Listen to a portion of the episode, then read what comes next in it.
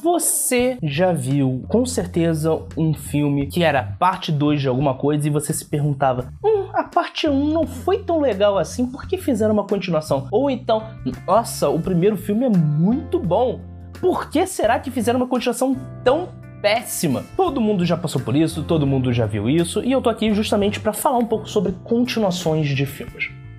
E tentar, assim, a minha visão, eu quero passar para vocês aqui a minha visão, eu como uma pessoa que adora assistir filmes, mas também uma pessoa que estudou cinema, uma pessoa que trabalha com audiovisual e passar um, um pouco da visão desse lado aqui da mesa, entendeu? Para mostrar para vocês que um filme, não necessariamente o fato dele ter uma continuação significa que o primeiro é bom. Todavia, não significa que o fato dele ter uma continuação que a, franquia, a franquia vai ser ruim. Para um filme ter uma continuação, o primeiro tem que ter rendido uma coisa chamada dinheiro. E ele tem que ter tido uma coisa chamada apelo popular. O que significa que quando ele gera dinheiro e gera um apelo popular, ou seja, as pessoas terendo que novas histórias ocorram. E só para deixar claro, quando eu digo apelo popular, eu não estou necessariamente falando que tem que ser um apelo popular positivo.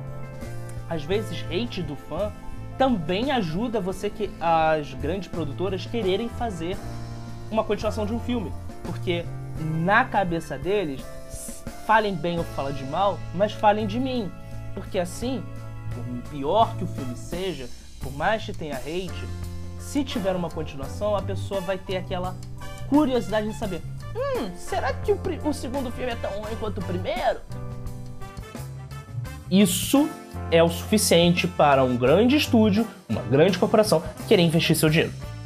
Porém, por via de regra, uma, uma continuação ela tem que respeitar algumas regras, sendo elas expandir o universo apresentado no primeiro filme, ou seja, se o primeiro filme ele se passa num ambiente como uma escola e ele passa o tempo todo dentro dessa escola, no segundo filme a gente vai conhecer a escola mais o que está ao redor dessa escola. Vamos destacar aqui Harry Potter, que o primeiro filme tinha ali mostrava a escola, o segundo filme mostrava outros pontos da escola, já ali já tinha ali uma câmara secreta, aí eles iam para floresta, já tinham outros ambientes e outras formas de você entender melhor esse mundo.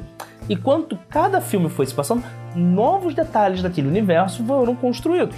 2. Precisa apresentar novos desafios para os protagonistas.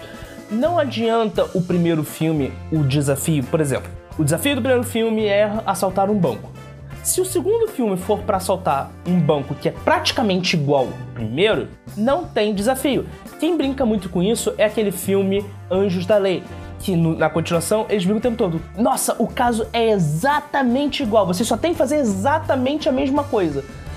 E ao longo do filme você vai percebendo que não, as coisas não são iguais, elas são diferentes, é um novo caso, é um novo problema. E isso é interessante porque estão tirando sarro do fato de ser uma continuação. Então, assim, eles já estão usando a própria regra, da segunda regra, para poder zoar tudo. 3. Ela precisa respeitar o material original. Ou seja, se foi apresentado no primeiro filme que o protagonista sempre está andando com o fidget spinner na mão, que ele está sempre, toda vez que ele conversa com seu adversário, ele gira o fidget spinner como uma forma de intimidação, no segundo filme ele precisa ter os mesmos elementos.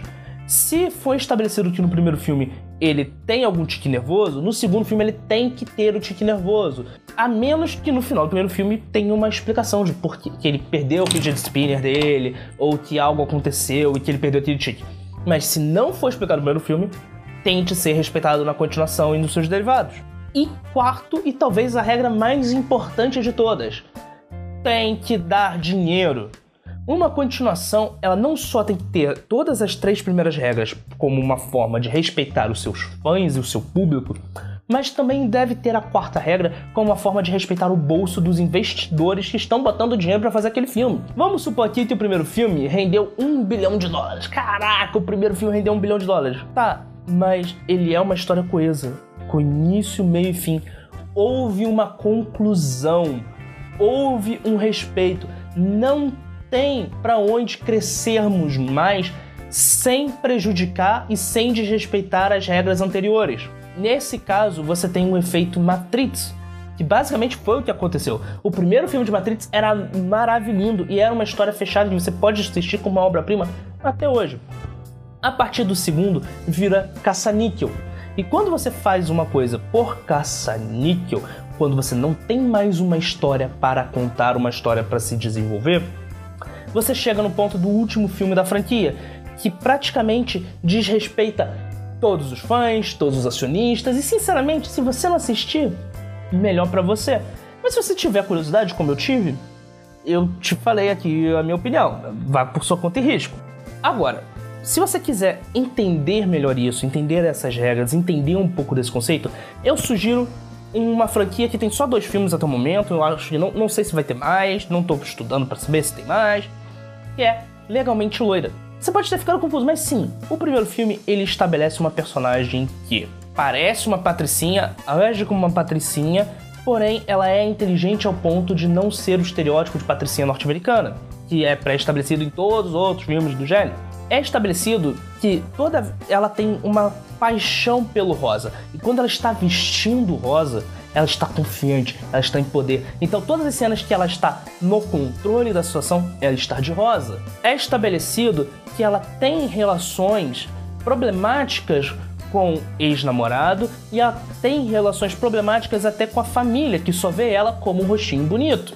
E aí você tem uma continuação, que basicamente, ao invés de abordar melhor os problemas pré-estabelecidos no primeiro filme, encontrar soluções e expandir o universo, expande o universo levando ela para uma outra cidade, sai de Harvard, né, que ela tá em Harvard, né, sai de Boston e vai para Washington. Aí em Washington ela começa a se interessar por problemas de causa animal, começa a se envolver ali com outros casos, usa o rosa a todo momento e substitui drasticamente os problemas dela e as soluções que ela utilizava pra, no primeiro filme pela relação dela com a fraternidade na época dela de faculdade, que é apresentado no primeiro filme, porém não tinha foco. Eles pegam o que era o foco do filme, jogam fora e botam algo que simplesmente era engraçadinho para assumir o papel do foco principal. Então fica aqui o dever de casa se você quiser entender como é que é uma continuação, como você cria uma continuação, como você escreve uma continuação,